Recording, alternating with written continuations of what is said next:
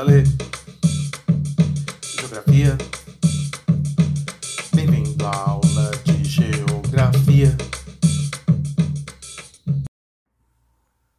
Fala galera do primeiro ano da ETEC Zona Sul, curso de técnico em eletrônica.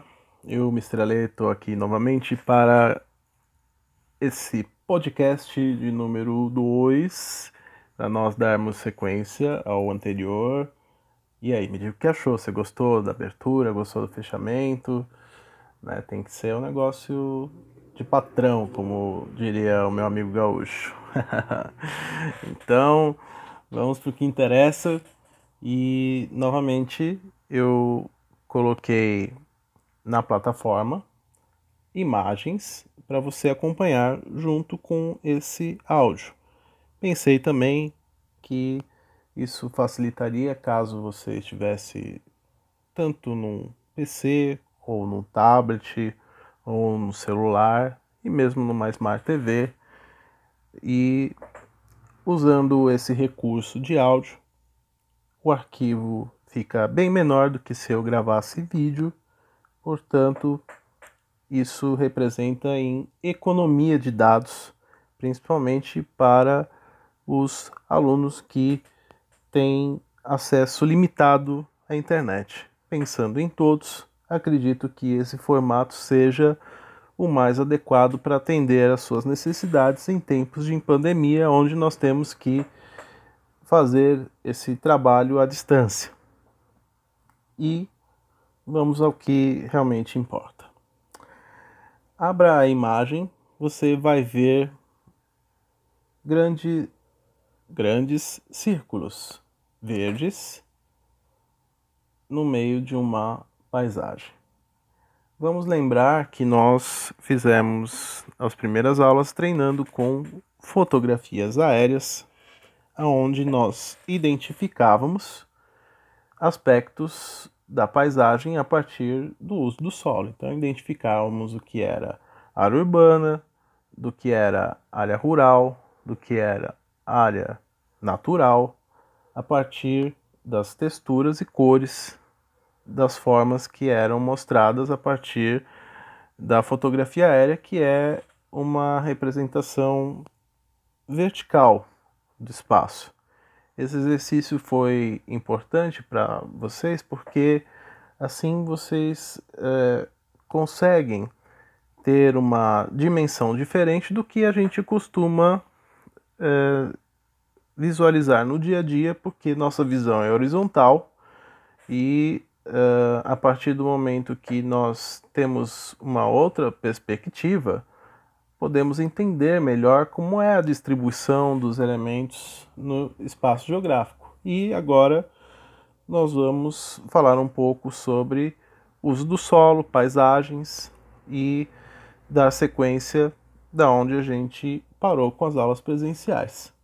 Então, no primeiro podcast, eu falei um pouco sobre conceitos de cartografia, de como é que se projetam mapas a partir de uma imagem real, lembram aquela imagem que tinha aquele escudo verde na atmosfera? Então agora nós vamos ver na prática como se constroem as paisagens para o uso do ser humano.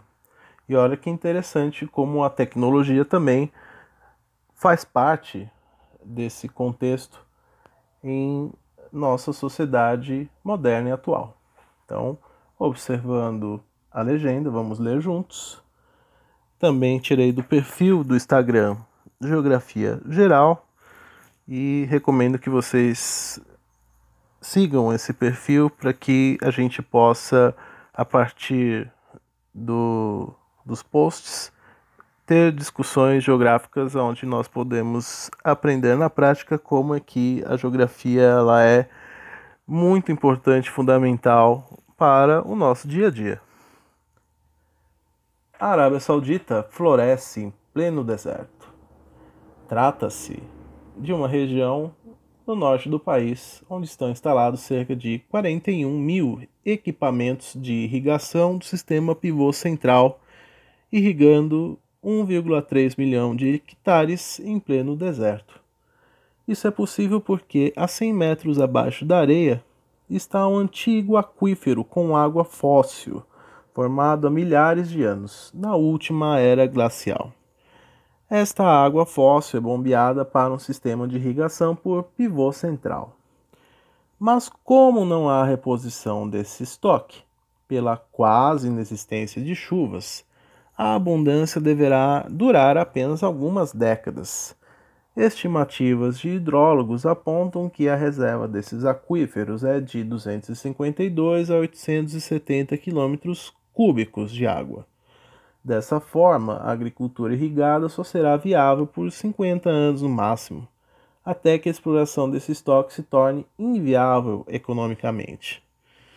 Mas em algumas regiões, após 20 anos de exploração, a água cai para níveis tão profundos no subsolo que não é mais viável economicamente e os campos são abandonados.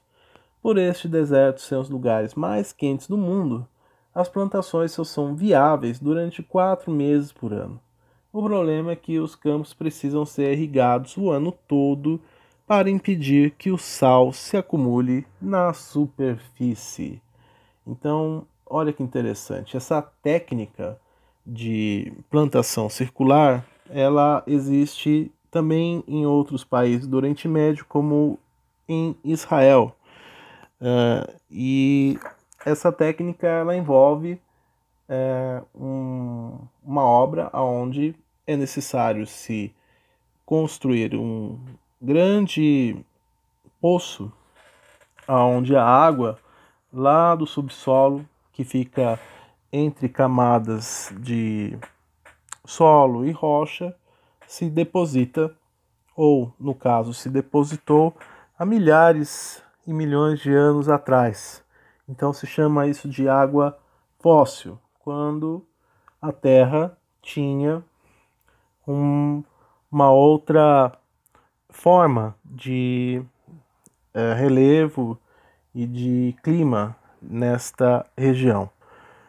Vou lembrar a vocês um conceito que se chama deriva continental, aonde durante a formação da Terra de milhares e milhões de anos atrás, os, as massas continentais elas estão em constante dinâmica dentro desse tempo geológico e diferentes regiões da Terra já foram outros tipos de paisagem.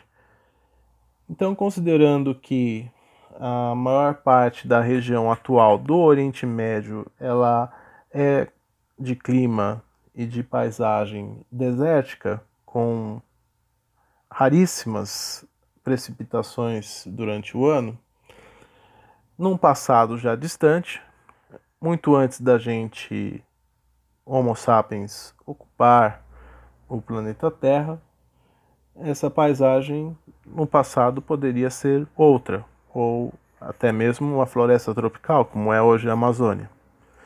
Mas uh, esse resquício do passado geológico a gente só consegue entender quando observamos o subsolo. Daí, uh, especialistas como esses hidrólogos, como geólogos e geofísicos, que são os especialistas que neste caso, estudam as profundidades é, do planeta Terra a partir da superfície, podem explicar melhor do porquê que a água fóssil se depositou exatamente abaixo do solo dessa região. Ou também explica né, outros fenômenos, como por exemplo a presença de petróleo, que nada mais é que a decomposição é, o resultado da decomposição por um longo período de milhares e milhões de anos também dos é, restos biológicos do, da matéria orgânica que foi sendo depositada é, no subsolo camada após camada e sobre intensa é, pressão acabou é, formando o que a gente conhece como petróleo, muito abundante. Aliás, a Arábia Saudita ela é atualmente o maior produtor de petróleo do mundo. Então, isso também indica que num passado distante, havia é, abundância de vida aonde hoje é o deserto. E hoje se utiliza uh, esse, esse material que ficou fossilizado, como a água, para poder criar campos de irrigação em pleno deserto.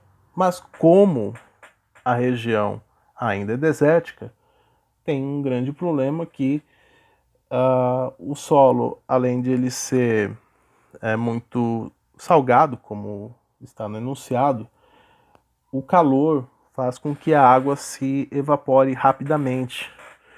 Então, eles só conseguem fazer esse trabalho durante alguns meses do ano, quando o clima é um pouco mais ameno. Lembrando que também no deserto, por conta da ausência de umidade, quando o sol ele se põe rapidamente aquela região cai bruscamente a temperatura, às vezes chegando até abaixo de zero, um frio seco, porque a ausência de umidade faz com que uh, a superfície rapidamente perca o seu calor. Então, a umidade que a gente percebe nas regiões tropicais, ela serve como uma espécie de manta térmica, tá? Para que a temperatura consiga se manter ou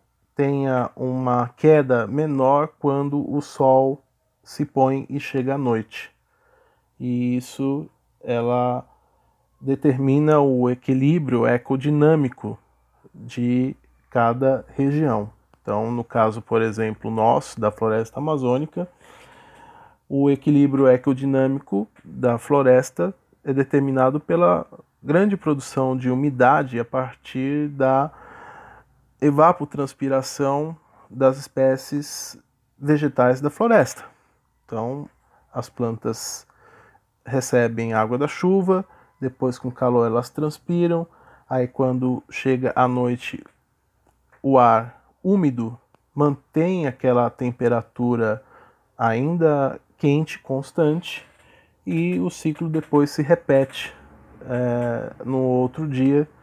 Então, essa é uma característica de um outro tipo de paisagem, uma característica biodinâmica é, daquela paisagem da floresta amazônica. Aqui nesse caso, o deserto ele é predominante, mas com a ajuda da tecnologia é possível, como vocês veem aí, é, fazer cultura irrigada no deserto. Requer investimento, requer tecnologia, não é um processo simples, tampouco não é um processo barato e tem um problema que, por ser água fóssil, ela não tem reposição.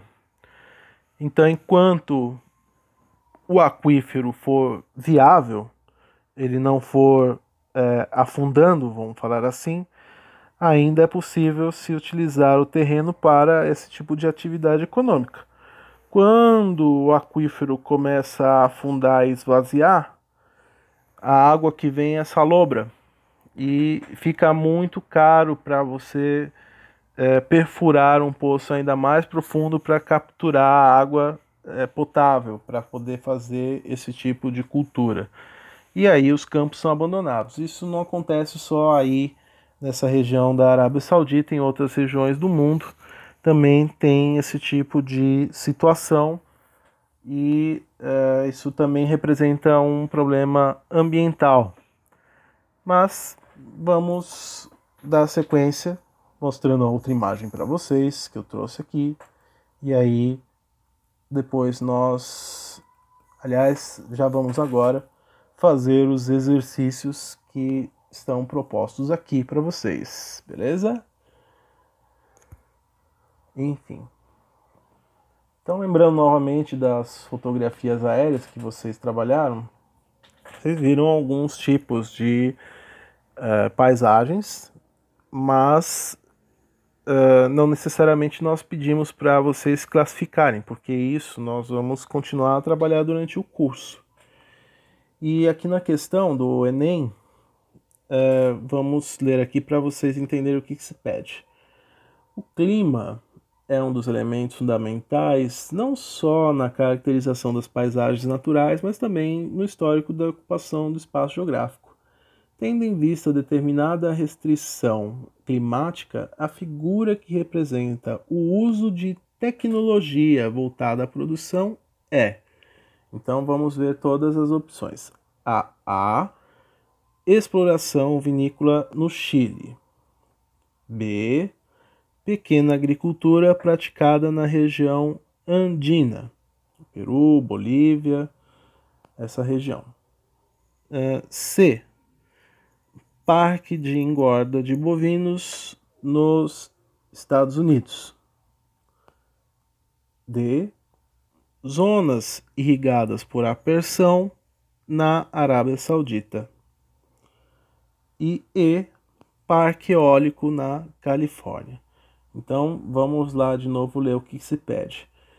É, qual é a figura que representa o uso de tecnologia voltada para a produção? Ou seja, dessas cinco imagens, qual delas é a que melhor atende essa questão da produção com o uso da tecnologia? Como vocês viram no exemplo, Aqui eu acho que fica até relativamente fácil de vocês entenderem. A alternativa D, porque a irrigação por apersão feita na Arábia Saudita visa compensar a escassez de recursos hídricos em virtude do clima desértico do país, onde as chuvas são escassas e as temperaturas elevadas. Então, é importante que neste caso você reconheça o tipo de clima que está relacionado a determinada paisagem. Aqui no caso da própria figura, se percebe ao fundo que há formações é, rochosas que estão em processo de erosão. Isso também nós podemos falar com mais profundidade mais para frente, como falarmos de formas de relevo, mas é, é nítido né, que nessas, é, nesses morros que estão aí no fundo há pouca ou nenhuma vegetação, ou até mesmo atividade biológica relevante. Vou lembrar vocês que o deserto não é uma área geográfica vazia. Ela é uma área escassa de atividade biológica, de vida, mas ela é presente, ainda assim. Ela não é mais abundante porque é, justamente a oferta de água, por ser pequena, não permite que a vida ela seja muito próspera. Então, tanto áreas de desertos quentes, como aí no caso da Arábia Saudita, é, ou na, nos demais países da região do Oriente Médio, ou o deserto do Saara, ou outros desertos também frios que existem no mundo, como o deserto de Gobi, ou, na, ou em algumas regiões na Sibéria, é, onde a escassez de vida ela é muito presente, mas não quer dizer que ela seja é, inviável. Mas com a tecnologia vocês observam que tem aqui uma, um aspersor né, é, de campo de irrigação, como aqueles da imagem do Instagram. E é, o uso de água nessas regiões para produção agrícola ela implica nesse impacto ambiental que eu já tinha falado, que é o resgate de uma água que não tem reposição, que é água fóssil, e uh, isso tem um limite. Assim como os poços de petróleo também têm um limite de exploração, essa água fóssil também tem o seu próprio limite e essa atividade pode ficar inviável no futuro. Né? Então, é, nesse caso, a população da Arábia Saudita vai ter que encontrar um caminho de é, produzir é, com, utilizando é, outras técnicas ou, neste caso, importar é, alimentos. Né? Então é muito característica também dos países árabes eles venderem petróleo e comprarem todo o resto, inclusive água de outros países, tá? água para consumo humano. Enfim, e as outras, né? Por que, que não estão exatamente relacionadas ao uso da tecnologia? Então, no caso da exploração vinícola, é, que é plantação de, de parreiras de uvas para produção de vinho, utiliza-se aqui uma técnica mais tradicional, né, de plantação de, é, de videiras em é, arruamento. Você percebe que elas estão paralelas umas às outras, isso não necessariamente se utiliza tecnologia, apenas a técnica para poder é, fazer essa plantação ser viável. No caso da agricultura familiar camponesa, também ela é tradicional.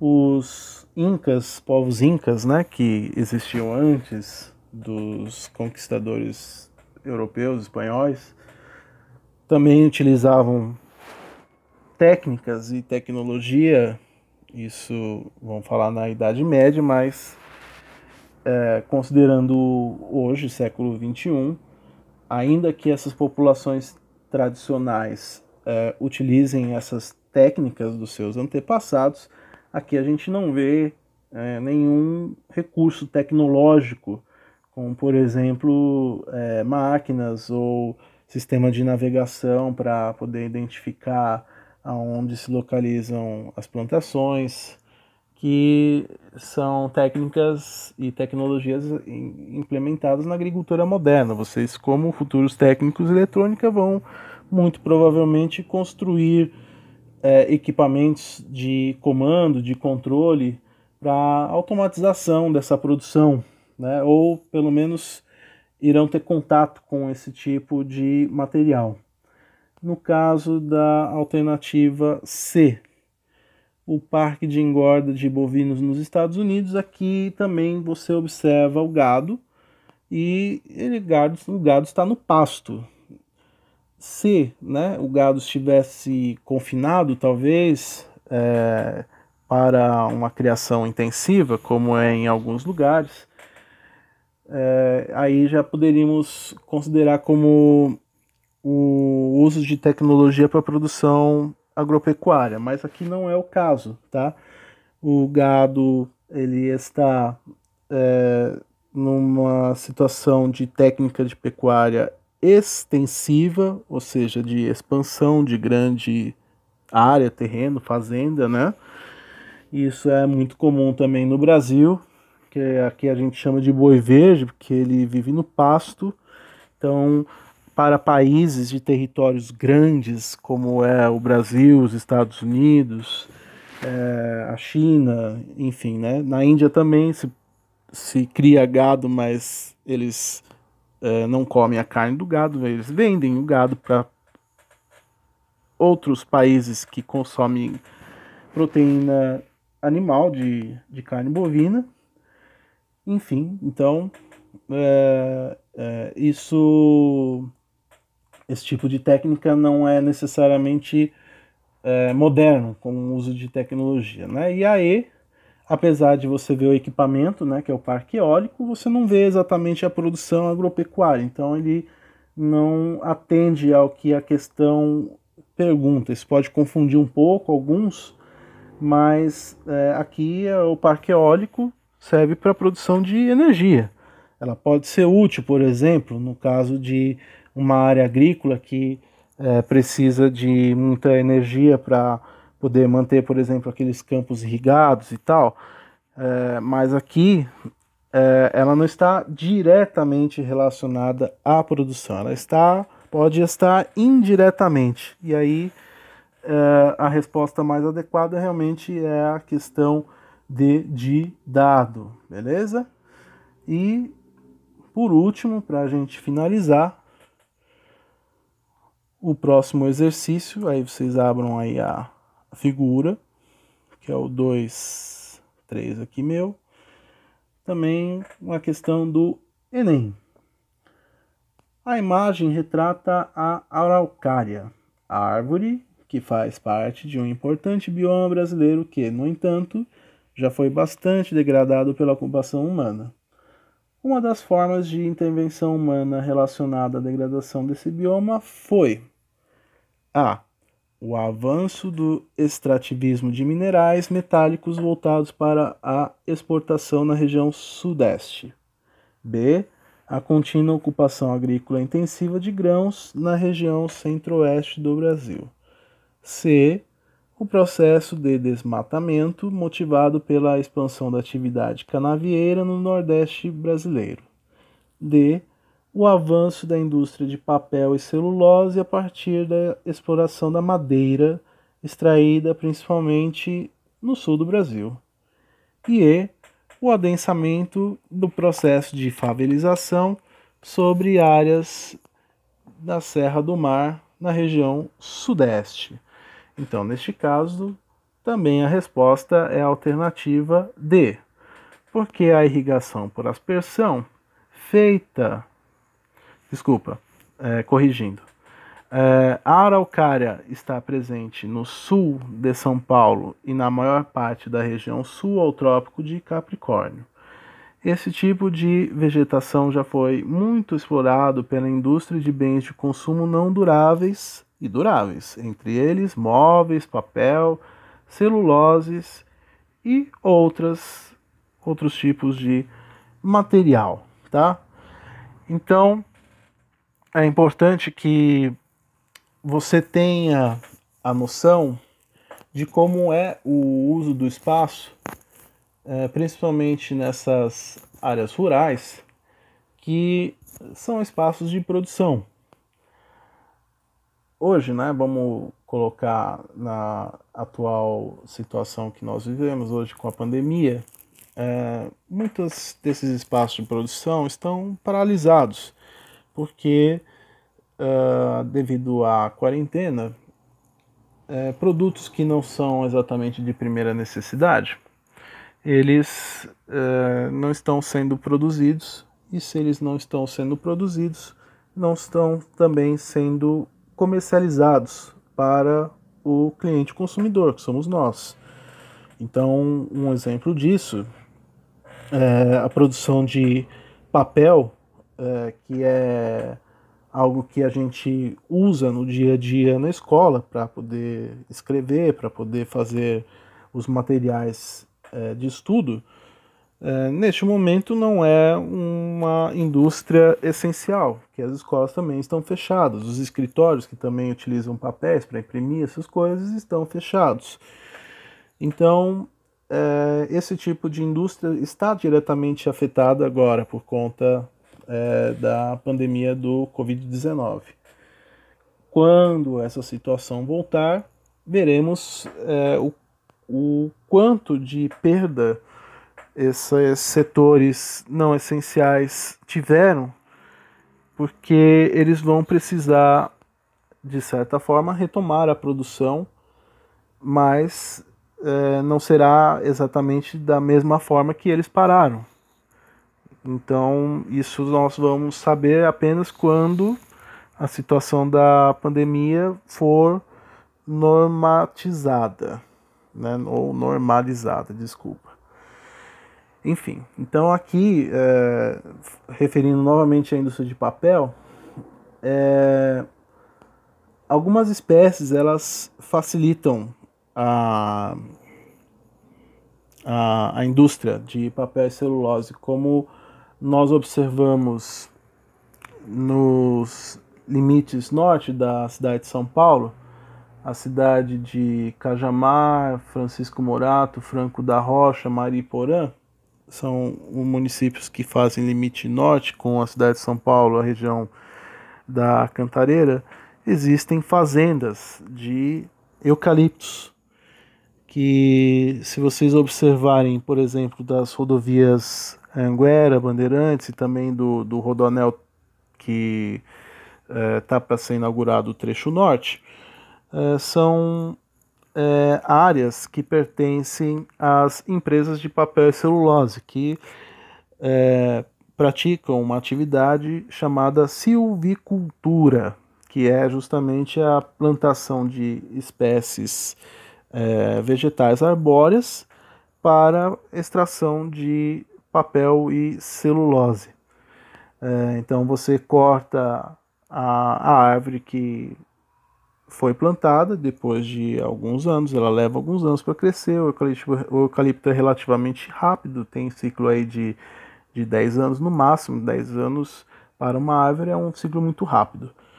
E, e aí a indústria ela é, faz o replantio para depois é, novamente esse ciclo se repetir. Quando a planta crescer, é, aí se corta e depois se faz o replantio de novo. Você não corta tudo de uma vez, então é, se utilizam setores né, para poder fazer plantios de diferentes estágios e, e monitoramento dessas espécies e aí você calcula pela demanda que se tem, então aí você consegue calcular quantas árvores você precisa para você fazer a produção de tal quantidade de papel e celulose para poder vender para o consumidor, para o comércio. Então hoje as papelarias estão fechadas, toda essa área de papel e celulose está com restrição. Claro que nem tudo é, está paralisado, por exemplo, é, nós consumimos é, papel toalha, nós consumimos papel higiênico, então tudo isso também é, dessa indústria.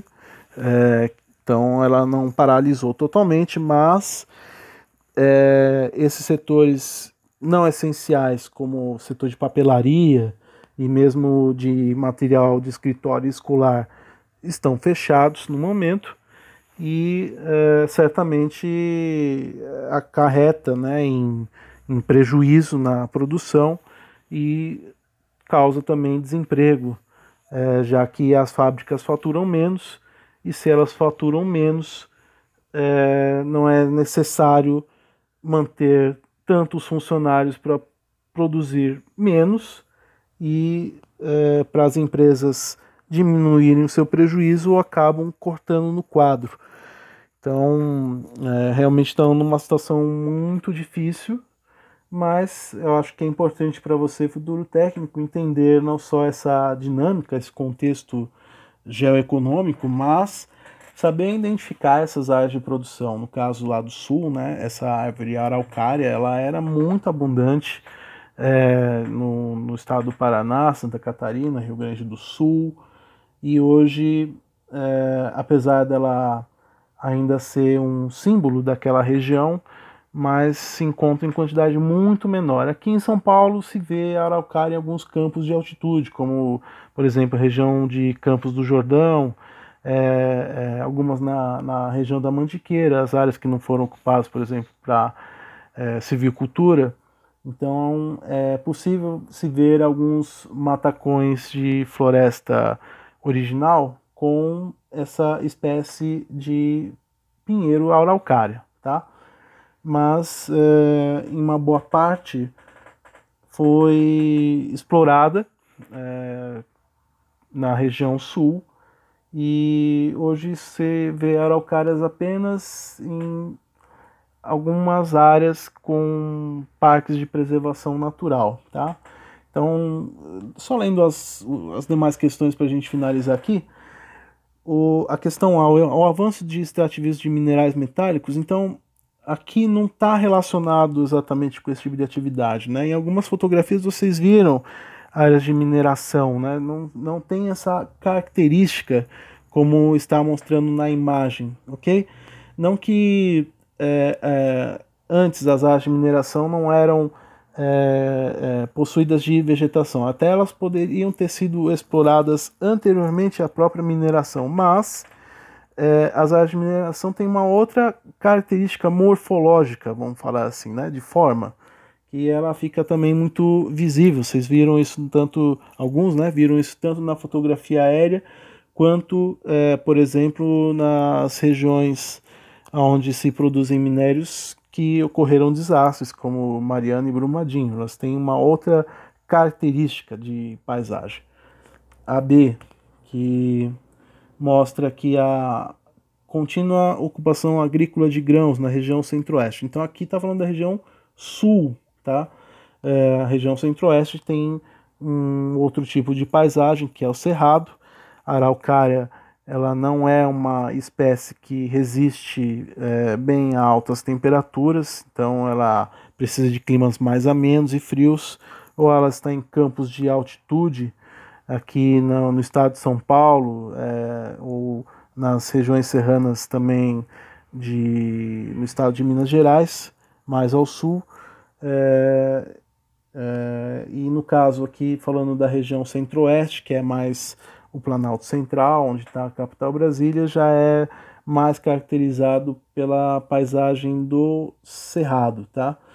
Enfim, é, no caso da alternativa C, processo de desmatamento motivado pela expansão da atividade canaveira no Nordeste. Então, também uma outra região, é, uma outra característica de, de clima, de relevo, é, uma característica morfológica distinta onde esse tipo de espécie não consegue vingar. Então, é, no Nordeste tem é, uma área de Mata Atlântica, do litoral, tem a área do semiárido, que também é muito característica, né, a caatinga, e, e enfim, então é, a araucária não é uma espécie que consegue resistir nesse tipo de clima quente e seco.